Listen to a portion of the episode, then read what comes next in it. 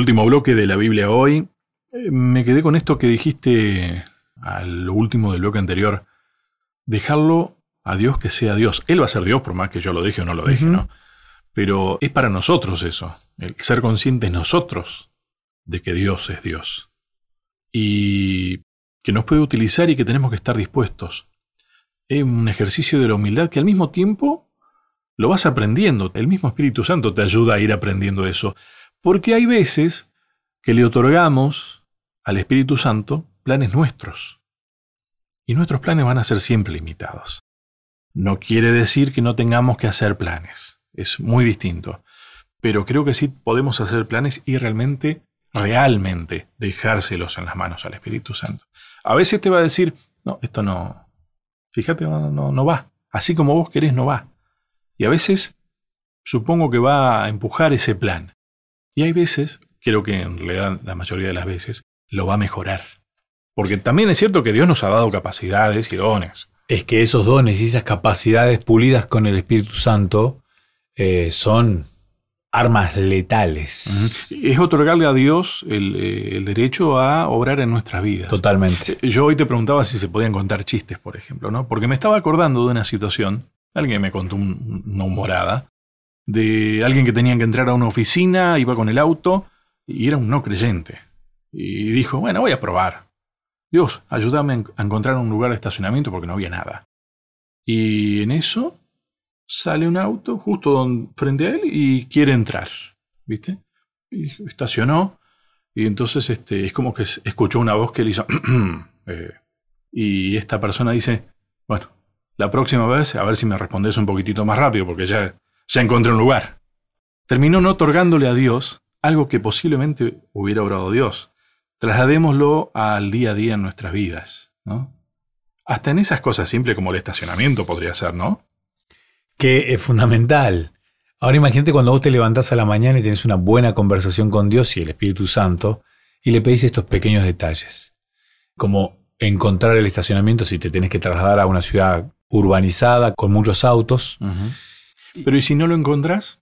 ¿Viene de Dios o no viene de Dios? Claro, Dios tiene un propósito para todo eso. ¿no? Y, volvemos a remarcar esto, hay fuerzas malignas en este conflicto que también les molesta, ¿no? Que, que, a uno Dios lo esté mimando continuamente.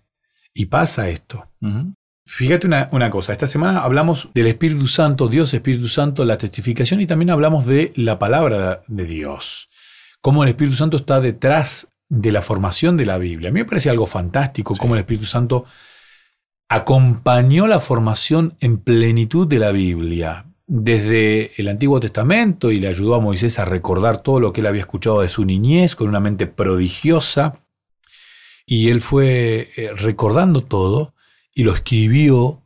Y uno dice, ¿cómo una persona va a acordarse todos esos detalles y va a escribir lo que son los primeros cinco libros de la Biblia? Claro, humanamente es difícil, no imposible. Ayer miré una película, Lucho, que, habla de una reina de Inglaterra, no me acuerdo cuál es la reina, que en un momento de su vejez le traen dos sirvientes hindúes de la India para que le den un regalo.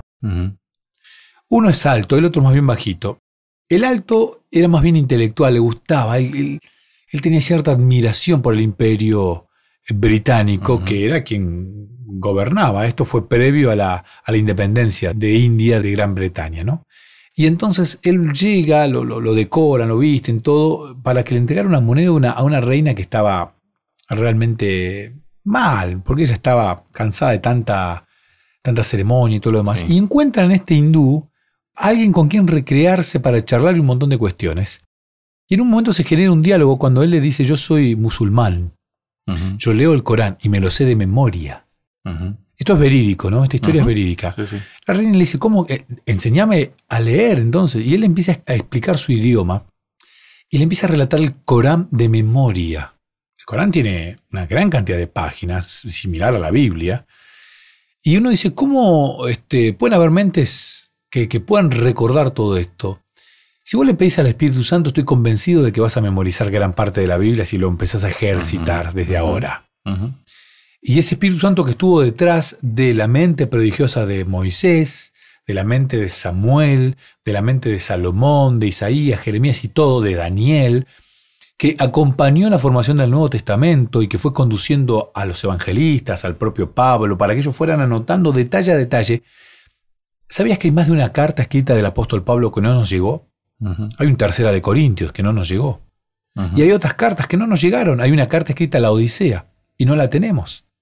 Entonces, ¿por qué no las tenemos? Bueno, en el cielo tal vez Dios nos explique por qué, pero sabemos que el Espíritu Santo estuvo detrás de la formación de la Biblia para que nos llegara lo necesario. Lo necesario, lo que estábamos necesitando. Y cuando uno se da cuenta que humanamente es imposible, uno ahí dice, wow, qué poder que tiene el Espíritu Santo.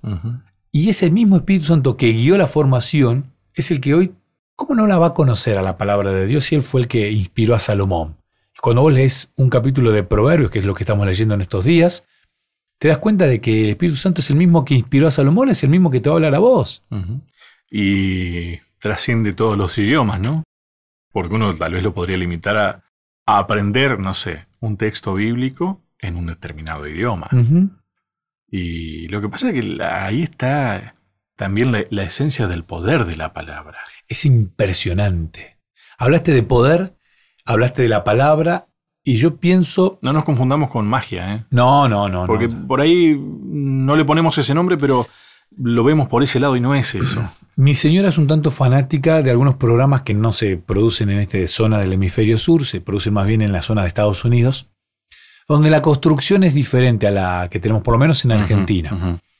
Nosotros acá somos más del concreto, del ladrillo, del ladrillo cerámico, del ladrillo más bien duro. Sí. Eh, en algunos otros lugares se construye con madera, con otros elementos que son más bien más frágiles, pero son más sencillos de construir también. Entonces, mi señora es de mirar muchos programas donde te agarran una casa y te la transforman por completo. Una casa que es chiquitita, te la decoran, más ventana, más iluminación, le cambian el piso, le cambian el baño, le cambian. Y terminan haciendo de una casita casi en una mansión. Ahora estamos mirando unos que tienen que ver con los que se llaman mini casas. Son trailers de algunos metros cuadrados donde vienen personas especializadas y te hacen de algo que podría ser una casita chiquitita, casi una, en una mansión, no en miniatura, ¿eh? porque son casas para vivir, la gente vive en esas casas, pero son fabulosas y son mini casas de 35, 40 metros, pero tienen una distribución y uno ve la transformación que hay detrás, o aquellos que te agarran un auto, viste que, es muy famoso, ¿no? Este, te agarran un auto y te lo transforman, le cambian le dejan todo original, pero lo, dejan bellísimo. Humanamente es posible con algunos elementos, ¿no? Una casa, un auto. O, un poco de harina. Exactamente. Y te transforman y te hacen un gran pastel.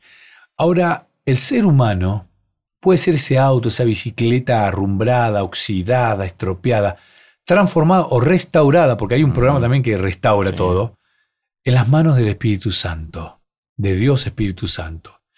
Y la Biblia habla de ese poder transformador que ha tenido en vidas. La de Pablo es una de ellas. Es una de ellas. La de los apóstoles. Pedro, un pescador duro, tosco, era un gran predicador. Eran conocedores de la palabra. ¿eh? Totalmente. Hasta por ahí. Tal vez mal interpretada. Porque ellos esperaban otra cosa inclusive del propio Jesús. Pero conocían. Pero de buena madera. Porque ya tenían buena madera. Pero esa madera no, no, dependía de ellos tampoco. No, no, no, no, no. Bueno, uno tiene que aceptar también, ¿no? Mateo acepta el seguir a Cristo y, sinceramente lo, había algo que le estaba llamando la atención. De hecho, los primeros discípulos cuando se acercan a sus hermanos dicen, encontramos a aquel que, que estábamos esperando. O sea, lo estaban esperando. Yo me imagino que el propio Mateo, Saqueo, estaban esperándolo. ¿Sabes por qué te digo esto? Porque Tampoco hay que caer en eso. Ah, no, no, yo no, no, yo no soy de buena madera. No. No, no, yo no, no, yo no soy buena gente. Esa humildad malentendida, a veces falsa humildad también, que es tan peligrosa como el orgullo también, ¿no? Tiene que ver con reconocer, dejar que Dios diga si sos buena madera o no. Y Dios te hizo de buena madera. Nosotros nos pervertimos, nada más. Pero Dios te puede restaurar justamente. Exactamente. Es interesante, ¿no? Que esa transformación está dispuesta, está ahí. A ver, ¿quién no sueña con que te, te, aparezcan estas empresas que vemos en los programas de televisión? Y a mí, que me restauren mi auto, que es un auto viejito, y que me lo dejen como salido de la fábrica, me encantaría. Aquel que está pasando por alguna enfermedad o que ha sufrido alguna enfermedad que le ha dejado alguna secuela física. Y uno dice, a mí me encantaría que me restauren el cuerpo. Yo perdí parte de mi movilidad en el codo. Tuve, se me dislocó el codo jugando al fútbol y no me quedó perfecto. No lo puedo estirar como, como, como estiro el izquierdo, que también sonó. No, acá no hay televisión, no, yo se lo estoy mostrando a Lucho. No los tengo bien el brazo derecho. Y mi sueño es llegar al cielo y que el Espíritu Santo me transforme el cuerpo y me, me acomode de vuelta al codo. Y me imagino que hay personas que están deseando que esa transformación física también se desarrolle. Pero la transformación del corazón es tan fundamental hoy para poder llegar al cielo. Vos fíjate que eso es lo que entendió David. Sí. Porque si lo analizamos nosotros, David, la verdad que se mandó cosas muy graves, más graves que la que cualquiera de nosotros tal vez hayamos cometido. Y sin embargo, ese corazón era un corazón conforme a Dios. Sí. ¿No? Sí. Porque él pidió a un espíritu recto también. Sí, cuando él pide, crea en mí un corazón nuevo, ahí en el, en el Salmo 51, escrito por él después de ese momento que se encuentra con el profeta Natán, después del adulterio que había cometido con Betsabé, él al que le está pidiendo es al Espíritu Santo, que es el Espíritu Santo que está hoy con nosotros, créame, haceme un corazón nuevo. Él comprendía que necesitaba esa transformación. Y es considerado un hombre Conforme al corazón de Dios. Conforme al corazón de Dios. Mira el piropo que le da a Dios. Es impresionante. Eh, Sabes que en mis apuntes anoté una frase que me, me, impactó. El poder está en la palabra de Dios, no en cualquier especulación humana. Totalmente. Y no podemos ni no debemos hacer suposiciones sobre quién puede o no ser alcanzado por el Espíritu Santo, ¿no? Y dentro de eso estamos nosotros también porque no nos tenemos que andar juzgando nosotros ni más ni menos tampoco. Alcanzar a cada uno como Dios los va colocando. Qué lindo, ¿no? El Señor hará el resto. Me encantó esa última expresión. El, Señor hace todo lo que nos falta, lo completa Él. Interesante. Y la otra frase que me parece que cierra es que Él está ahí antes que nosotros. La tengo acá remarcada también. él está allí antes que nosotros. Es entender, ¿no? Es, realmente. Eso es saber mirar. Con otros ojos. Eh, me quiero despedir recomendándote dos capítulos de dos libros que son fantásticos. Uno es un libro, los dos son escritos por Elena de White. Uno, que de paso lo podés descargar, hay aplicaciones mm. que son oficiales del centro White, que es gratuito, o sea que no estás robando nada, digamos, y puedes descargarte estos libros para leerlo en el celular o en alguna aplicación, y si los tenés físicamente, mejor.